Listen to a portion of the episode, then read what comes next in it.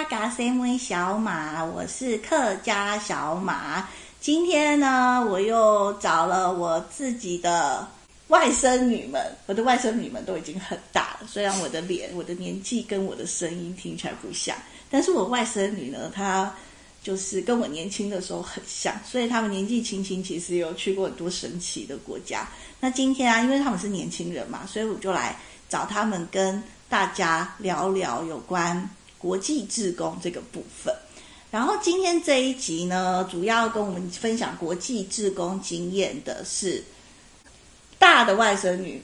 嗨，大家好，我是陆十七，还没有二十七的陆十七，还没有二十七的陆十七，因为这个是他十七岁的时候取的一个名字，一个名字，然后那个账号再也不更新，因为我现在还不知道他想什么。然后今天要陪我们一起聊天的还有二女儿。对，二女儿，我是裁缝、缝呃，还有烹饪，哎，样样都会的二姐。裁缝、烘焙，样样都会的二姐，万事找二姐。对，会有人格分裂，还要阿姨人格跑出来。对，他会说：“阿姨告诉你，这个痘痘就是要这样挤的。”那个二姐。然后好，然后这一集呢，就是大家不要误会哦，大女儿、二女儿是我姐生的，不是我哦，只是这样子叫比较快，因为外甥女有点拗口。对。好，然后现在大女儿呢？现在我要就讲陆十七嘛。哦，陆十七，陆十七小姐姐，你的那个国际志工经验，你是去哪一个国家？去柬埔寨。那你那个时候是什么时候开始？哎，你什么时候开始想要有国际志工这个选项？从大一的时候吧。然后大一的时候就想说，呃，暑假看到有一些就是。活动广告在那个学校的那些布告栏，然后我就想说，那可能可以去看看。后来我就稍微比较了一下，比较一下，就是其他就是民间的交流组织。其实要出国当国际职工，很多很多种单位和方式啊，也有学校的那种职工团，然后也有民间单位，然后也有那种教育部或政府那种就是团派一起出去的那一种。但是如果说你想要去参加这种就是学校或是政府推荐的那些自工团，那你就要去进去甄选。那当然好处是你进去那些单位是都不用出任何一毛钱，可是因为它甄选过程都很漫长，所以你不能就是想说，哎，我暑假要干嘛的时候就就才去申请，它都是可能学期间你。注意到那个资讯，你就要开始。要提早很久。对，你就要开始提早去报名。而且很多人跟你抢。对，嗯，所以你最后就选了对民间的方法。对他，然后这但是有很多民间的团体是跟学校单位合作，所以我大一去参加那个国际职工的团队是和那个某桃园私立大学合作的一个志工交流团。嗯，等一下。好，那这种民间团体如果是跟学校合作，就比较是正派经营的嘛？对，因为他们就是学校算是成立的社团，嗯，那他们就会因为社团要有那个社团成果，所以他们每一年就是每就是暑假寒假都一定会派就是他们自己的学校自工团的学生去那边长期经营，所以他们。他们派去的地点都会是差不多的地点，那他们就有好几年的成果，就会有很多。如果联络当地人啊，或是很多执行细项，都会蛮清楚的。嗯、那那时候有几个选项，你最后选到了柬埔寨。哦，当时有蛮多选项，例如说去印尼，印尼哪里？我有点忘记了。嗯，还有。哎，还有哦，蛮多去中国的，尤其是去什么云南。哦，还有去四川，那也不错啊。对，但是因为因为柬埔寨听起来比较酷、哦、酷一点，嗯、而且那时候柬埔寨比较没有现在这种问题，所以那个柬埔寨没有这种复杂的问题，没有复杂的会被卖身卖卖肾脏的那种问题。对，因为然后或者是什么人呃诈骗集团的问题，就是人。肉贩卖。对对对对。嗯就是那种把你抓去那边当诈骗集团。对啊，那时候柬埔寨就是还比较没有这样的问题，嗯，所以就当时去的时候，他已经是很多年前了啦，就是疫情以前，对，好几年的事情，所以就呃那时候就是家长都还蛮放心让他去的。而且我们参加那个的组织，他是行前要做训练，所以我们行前的时候是要准备很多教案，然后还有行前的物资准备。所以其实那时候经过很多次的讨论，然后才一起出发。那你的物资准备，你准备什么特别的？就是现在就是呃，刚好提到说那个学校是的社团是每一年都会派学生出去嘛，所以他们就是学长姐或是。老师都会跟他们说，你们要准备什么。我然后我们像这种不是他们学校的学生，就是那个社团的人跟我们讲说，我们要准备什么，我们就准备什么，都不用再动脑。对啊，那你有印象你准备了什么特别的吗？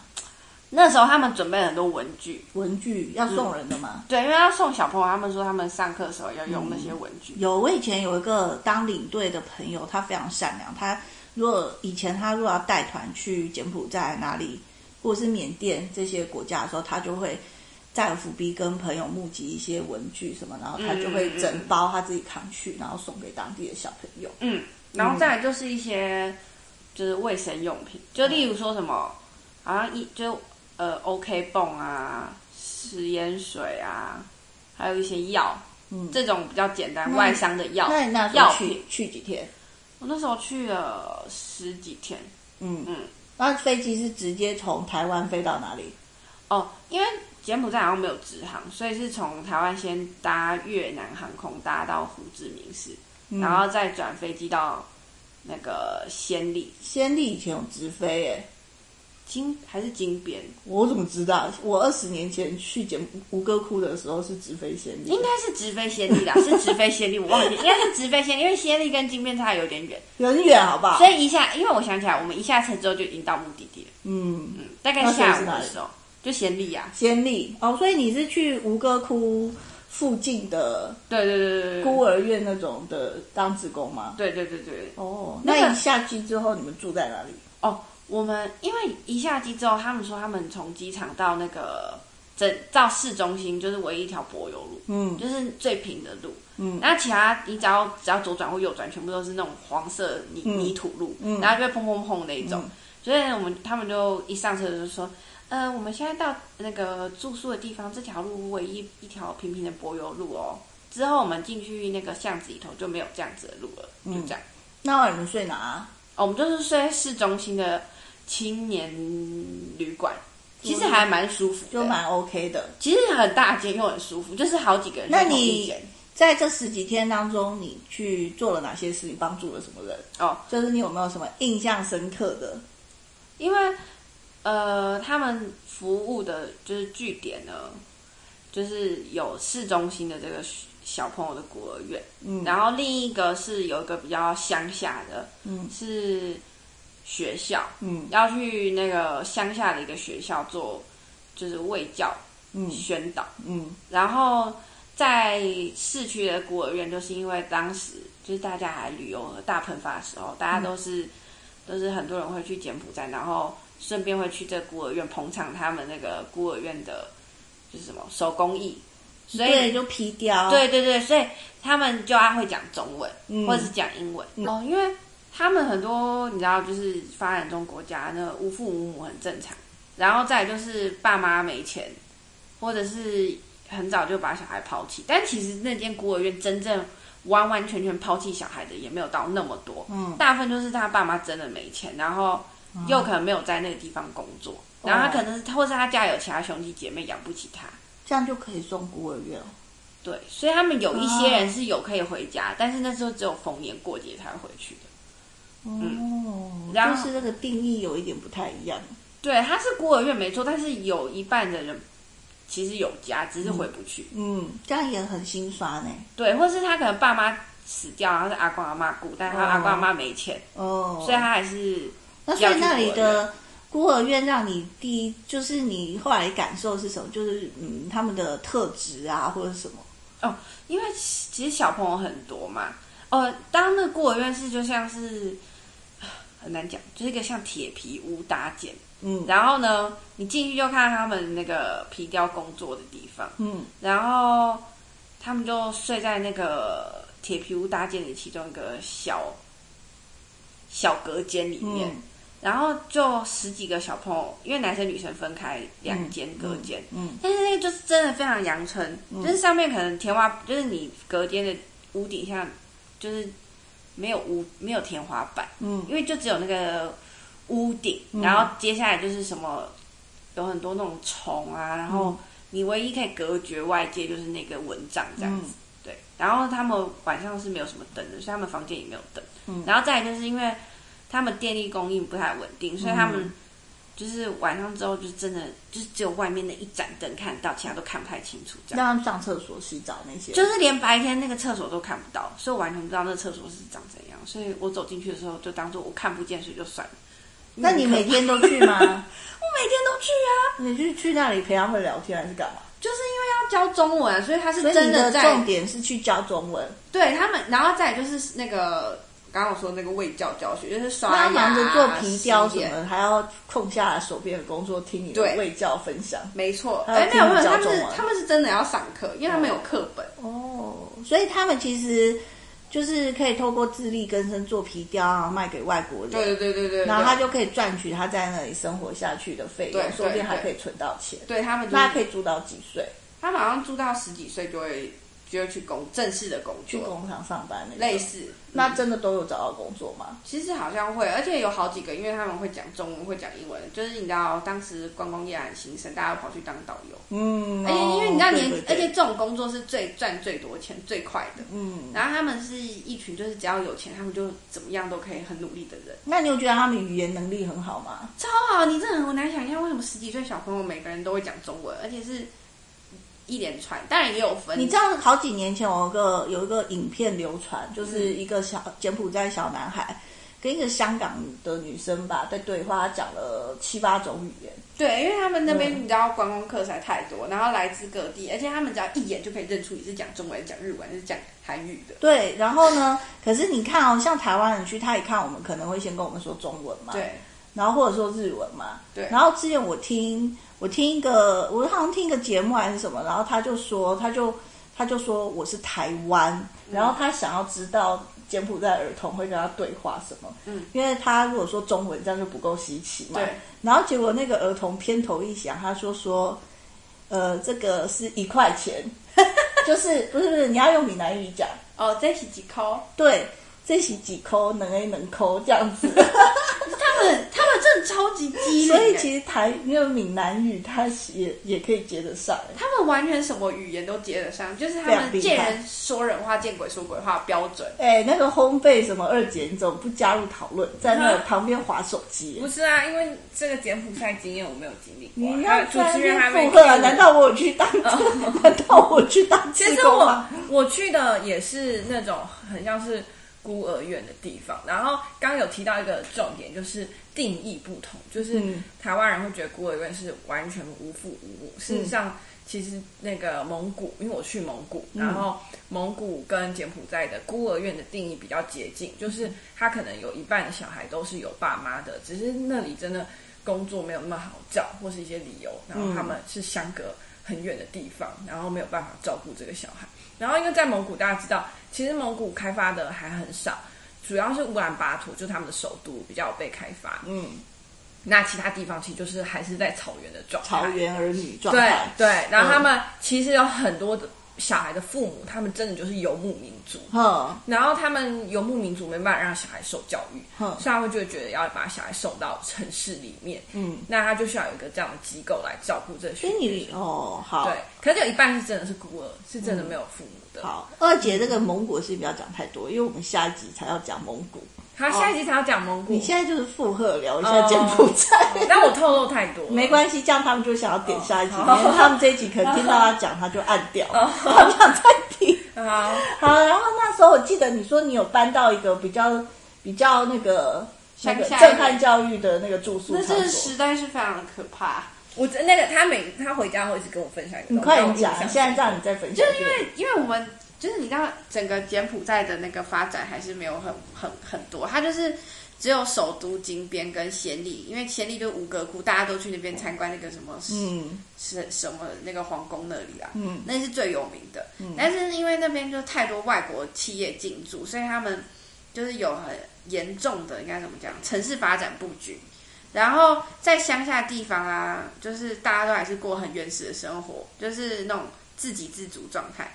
然后因为我们有隔几天，有几天要去乡下的学校送物资，嗯、所以那个从先例开始，我们就要先开开开开车，开大概一两个小时吧。然后开到河边之后开始坐船，然后坐完船之后，大概坐快一个小时才会到那个小村落。你那个船是洞里萨湖吗？对，就洞里萨湖。哦，我有去过哎，就是那个很大的湖，那湖其实很大，有些地方蛮臭的，就是鱼腥味非常的浓厚。对，哎，你知道那个洞里萨湖是那个湄公河还是上游吗？它是你知道那一个洞里萨湖就是从好像我不是我有点忘记，反正就是从中国有一条，中国叫烂唱江啊。对，然后它一路下去就是洞里萨湖，然后再往下游游游游，就到湄就是湄公河，好像就是接到越南下去，就越南啊、所以他们在他们算上游的位置，所以、那个、因为我们前面两集有访问一位来自越南安江的姐姐啊。嗯他就是那里，她就说我们那里是越南的米仓，因为有湄公河跟一个什么河的交界口，嗯，所以那个泥土非常的肥沃，就是谷仓。因为占有这个水资源，所以其实好像中国好像有发有在那边做一些什么水利建设吧，嗯，所以那边的水如果水资源不够，下游的水就没有，哎，下游就没有水，哦，所以那个整个应该什么中南三中南半岛，就算整。是整片都是靠那个从从上游一路下去这条水，那跟住宿环境有什么关系？因为他们那边物产其实很丰饶，只是他们都是那个就靠那个渔业啊，因为他们那个水很很应该怎么讲？很营养丰沛，对，营养。然后呢，嗯，真的营养到某个东西长很多，我不知道，反正就是很营养。头发上有一个东西。然后他们哦，因为要去那边要做卫呃，他又要开始卫教宣传，开始要去那边学校要教小朋友说，所以他的志工经验就是卫教宣传跟。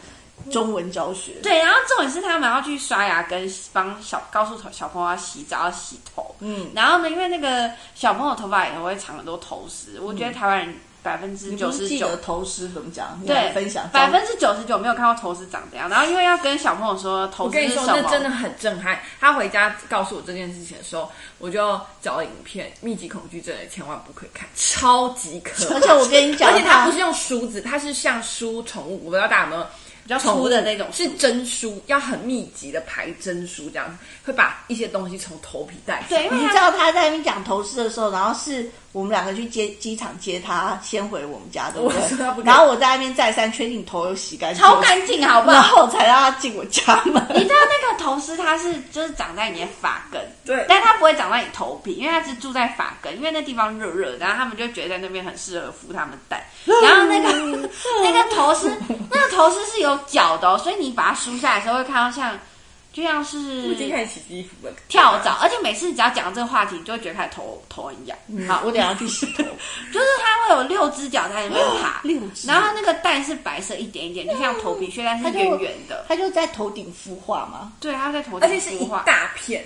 你梳起来是可能会有一大，然后它的蛋不就是被梳破？他们不是不会梳破，因为那实在太小了。哦。但是你梳下来的时候，就是梳子上面有一排白色，就像雪花这样。你以为是头皮屑，其实是头丝。对，它是看得到脚，脚那是有脚的。你知道？你要找影片，那个真的震撼，超级震撼。我不想看。密集恐惧症甚，而且他，而且他到现在我都没有去过柬埔寨哦。但是我光听他的形容，我到现在都记得那个头虱的柬埔寨语怎么讲。对，因为因为要告诉小朋友说这个是。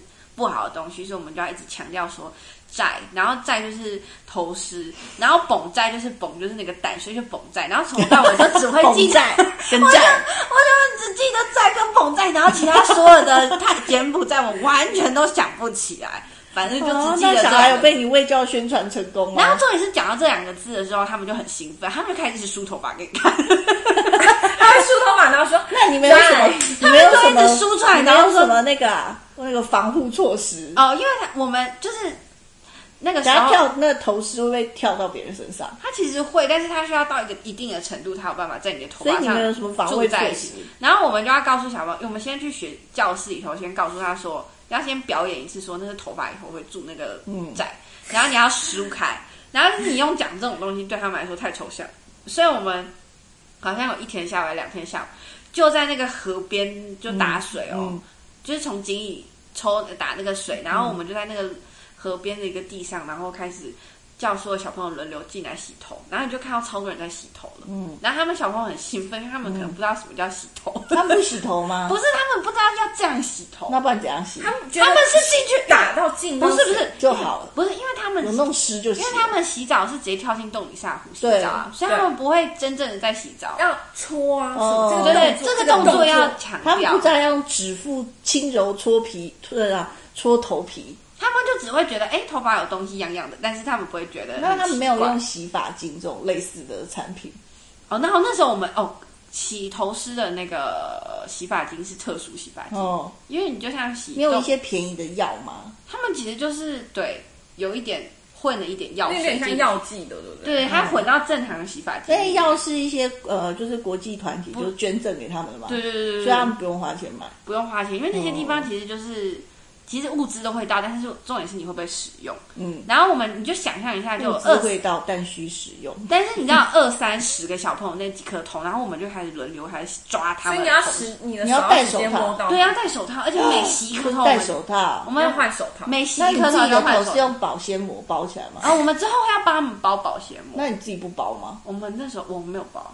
那你怎么笃定他会跳到你头上？可是不会跳啊。那你怎么笃定你这个头有干净啊？没有，我跟你讲，你最要避免的事情就是你会不小心觉得头很痒。哎呦，我太糟了！大家这些小朋友把头洗干净之后，有感觉格外清爽。有啊，保鲜膜，因为保鲜膜要先杀菌，那个蛋在里面，你要让你们没有在里面。之前一定有别人去过做卫教学。有啊，因为他们这个他们是听过第二遍、第三遍了嘛。可是小朋友长大，因为每次来的就是，例如说可能今。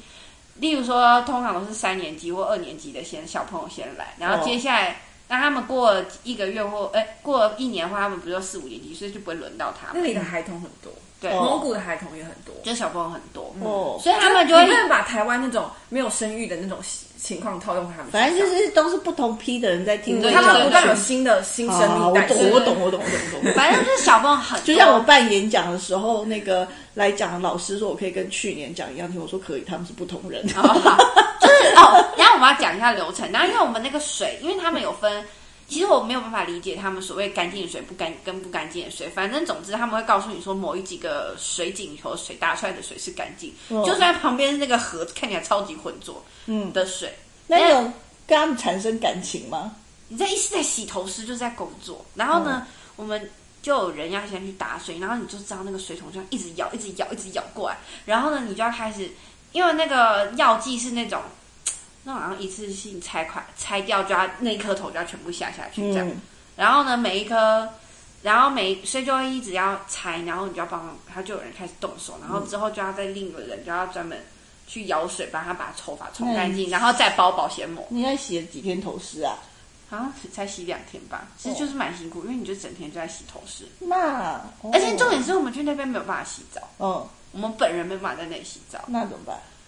因为哦，其实他们很好笑，他们说他们村长因为知道我们要来，所以他们收集一个月雨水，啊、真的、哦。然后他们就收集在他们村长家，哦，就是有浴缸，哦，然后结果那个浴缸真的太恐怖，因为他们没有灯嘛，你根本看不清楚，嗯、你根本不知道到底在干嘛。嗯，然后我有一天，我觉得我还是因为你不能都只有用。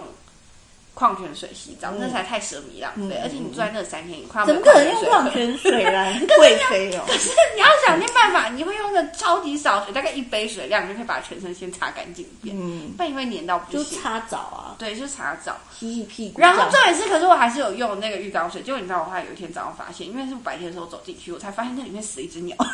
还 鸟还哦，可是尸体啊！已经洗了两天了耶，可是比。什么老鼠之类要好吧？可是我很脏。可是你真的很难想象，为什么鸟会飞进去那个地方？那地方看起来超难飞进去的。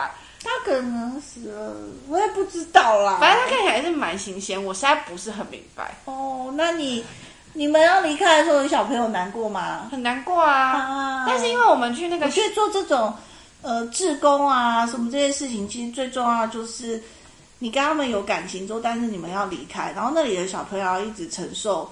不断的有新的人来，可是他们很快就要走，我觉得这个是最难过的事情。嗯，嗯，其实我觉得在讲说什么志工啊什么，大家都有热心嘛，然后热心有能力想要去帮助别人。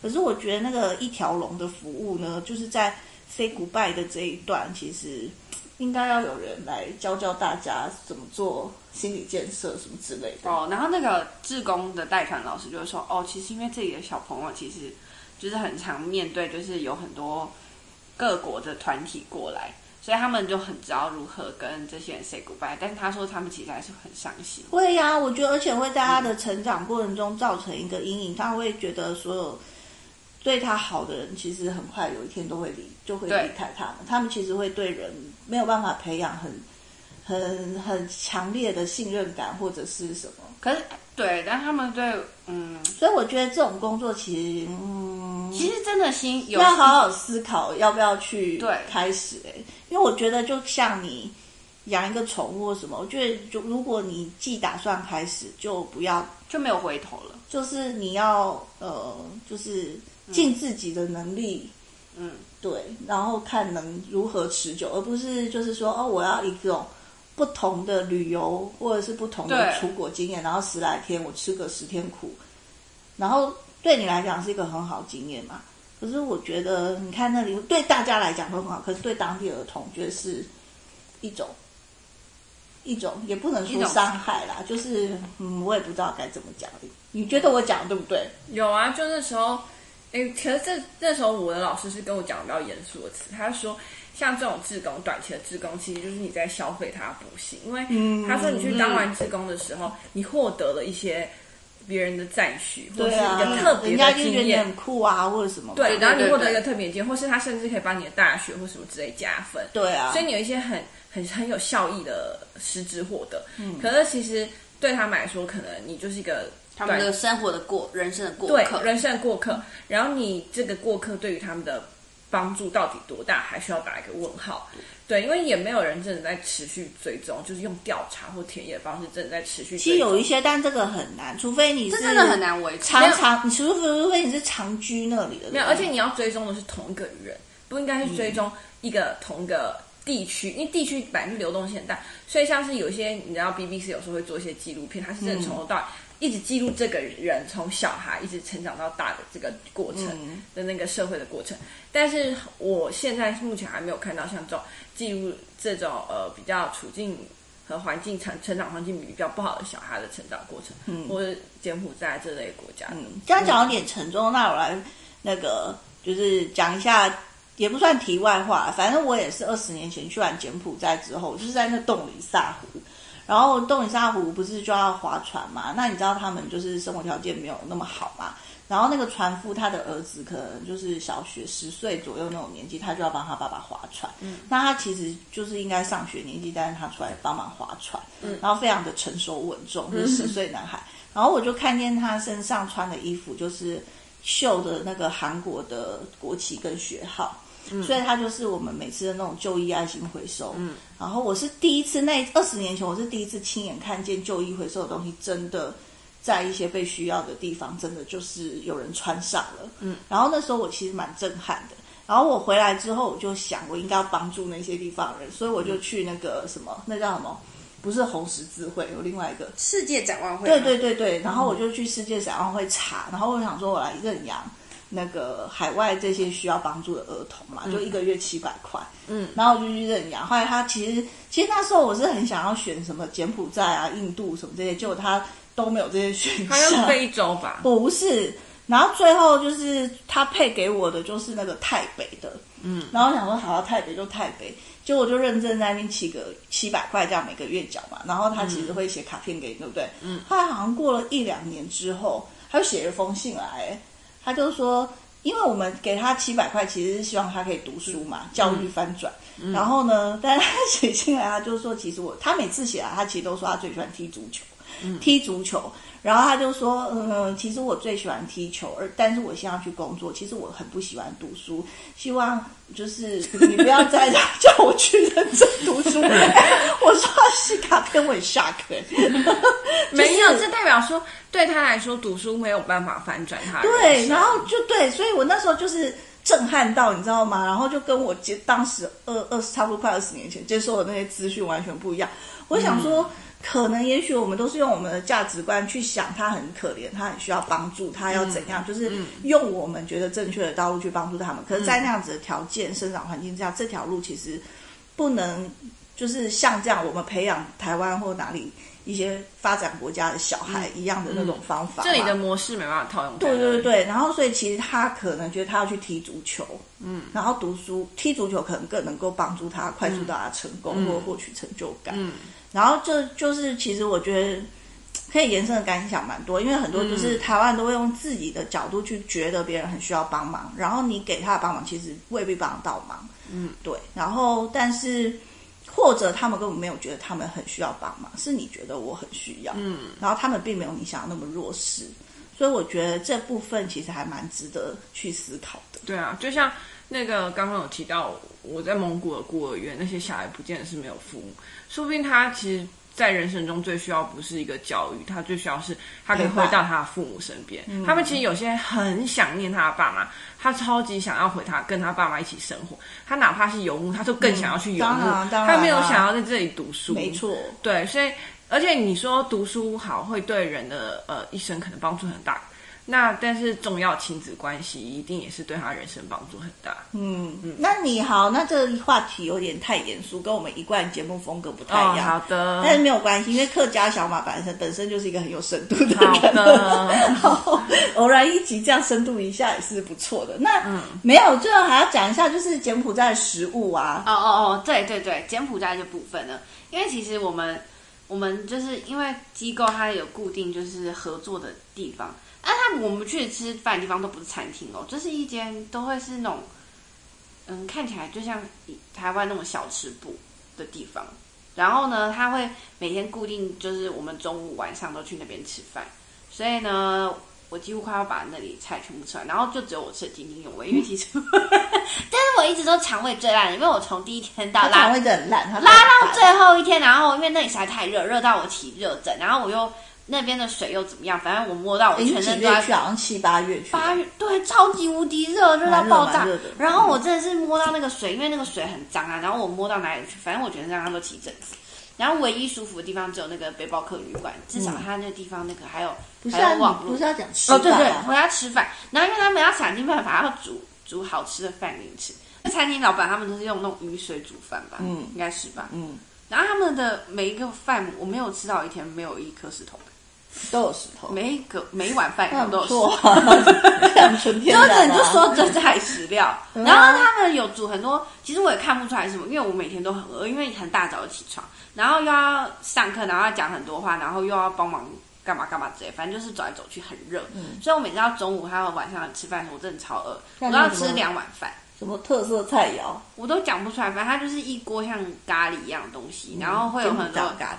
就是像一些酱，有一些酱汁，一些一些什么红萝卜啊，然后青菜啊，然后咖喱什么鸡肉一点点这样，或是有个鱼这样子，嗯、那已经算很好了，哦。嗯、然后或者是旁边有一些芹菜，反正就是芹菜，嗯、就这样。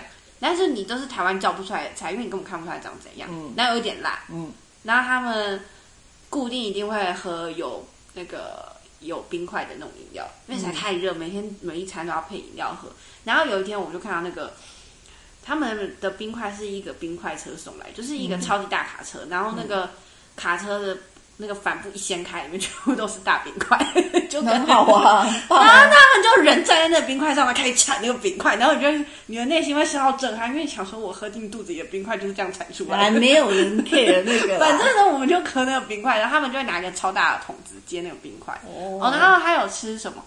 我吃那个蚂蚁，还有一些昆虫。嗯，炸昆虫。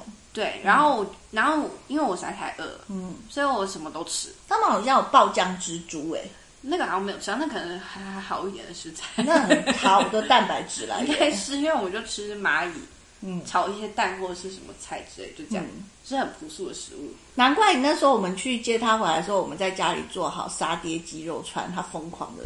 快吃，他很感动，因为我要吃，我要吃，然后还买什么蒸奶什么去机场接。因为实在太饿了，还有炸鸡吧，嗯，批量炸鸡。对呀、啊，所以台湾小孩真的非常的幸福、欸。可是我，可是我真的是他们那里之中真的吃超多的。嗯、我我同伴们大家都只吃半碗就饱了，但我可以把那一整碗白饭全部吃掉。虽然说刚刚讲的那个志工短期的这个成效，或者是是否真的能够帮助他们，这个有待思考。可是我觉得，因为台湾小孩真的在很好的环境长大，衣食无缺，真的衣食无缺。所以你扣除自工这件事情，但我真的深切觉得，年轻人不要有钱就去日本、韩国买东西，不要这样子。有时候去一次，但第二次以后你要花时间去落差比较大的国家。因为你去这些地方，你就会知道他们那些菜还有那些饭都得来不易。就是他们会思考，因为你好，因为你会想到他们好不容易帮你收集一个月雨水，就为了要煮一个比较干净的饭。你要想村长。对，然后他都累死了，还要准备应付你们这些外国人。对，然后他就要准备很，然后你还嫌他浴缸里有鸟。因为他是唯一有浴缸的地方，他已经尽力了。所以真的，年轻人要去一些落差比较大的地方，然后换位思考。嗯，好。然后你就你就吃完那些东西，你就会觉得说，你这一口都不能浪费，因为浪费真的很。然后他们又那么知足常乐，对、嗯。然后你的眼泪就会流流下来，你就会就是每一个东西你都会很珍惜的吃掉，嗯，就是这样。所以你那一趟其实就是自工，你没有什么机会去什么真正吴哥窟哦，有一天啊，就正只有最后一天，还倒数倒数第二天跟第一天有有出去玩而已。玩什么？就就去吴哥窟里面照相。嗯，对，一日游跟晚上去那些市集。哦，因为暹粒的晚上的夜市真的蛮好玩的，嗯，就是很热闹，跟台湾那种夜市不一样。他们那个夜市是好好几条街集合在一起，然后很大一片，嗯、然后就很像很像过年的程度，嗯嗯，然后东西蛮好吃的，嗯。可是其实柬埔寨整体物价不便宜，那是暹粒吧？因为他们都用美金啊，哦对啊，虽然他们的东西就。就是因为简币很小啊，对啊，很小，他们不会拿柬币，他们看到简币会这样子，也是有啦，眼神会会希望你看出来拿你拿到的是美金给他，这样，就是尤其现在噔噔，现在美金这么值钱，对，所以就是你去买，例如说我们买一杯饮料啊，就要至少三块美金，哎，其实不便宜，以当地的人的收入来说，蛮贵的，哎，对，不便宜啊，他就卖给你们外国人啊，当地人哪会去买？当地人还是要喝饮料啊，他不会去买那个啊。可是我们就只是买那种罐装饮料哦，嗯，就不是一个很便宜的价格。然后最后你回程又是坐又又飞到越南，对，志明市再又转机回台湾。没错，因为只有这趟。然后必须说，那他要改变你什么人生想法吗？这一趟旅程，这趟旅程，我这趟旅程，因为真太多就是平日里没有接触到的事情，虽然已知说就是就是他们的生活跟你的生活是有很大的差距。但是到那里之后，你才实际发现，哇，吹冷气是件很舒服的事。哇，你吃的东西可以随时随地都买得到，都是件很快乐的事。然后有电灯也是很满足的事。嗯，就是你会变得很容易觉得说，生活中的的那些事情，你有比以前更知足常乐吗？反正我本来就是到哪里都好养的人，那除了会一直就是。所以他的启发到底是什么？哦，启发就是我觉得，我觉得这这个国际，我觉得做志工是一个可以，嗯。可以做一辈子的事，嗯，因为你，你可能不一定就是在投入同一个地方，可是你会因为这件事情得到 一些就是回馈和感恩的心。嗯、那你要必须常常保持这种感恩和善良善良的心，透过做志工这个活动是可以最直接让你时刻保持感激的。哇、嗯！所以你以后就会想要再去参加。我后来也有去参加其他活动。就、嗯、例如什么？就是去志工服务啊，哦，但是在台湾的，嗯，嗯有有有有，你有去南部做志工服务？对，那个也是震撼教育，哦、但是那个还另外当一好啊，那需要讲。那这样子，客家小马感恩你，感恩感恩分享 柬埔寨志工经验。然后呢，我们这一集就是主要我们是讲国际职工嘛，所以柬埔寨的一些景点旅游就不是我们这一集讨论重点。嗯、然后之后有机会呢，我们再如果大家这有反应良好的话，我们就可以再录这个柬埔寨的续集。那今天这一集就到这里啦，张来了，拜拜，拜拜。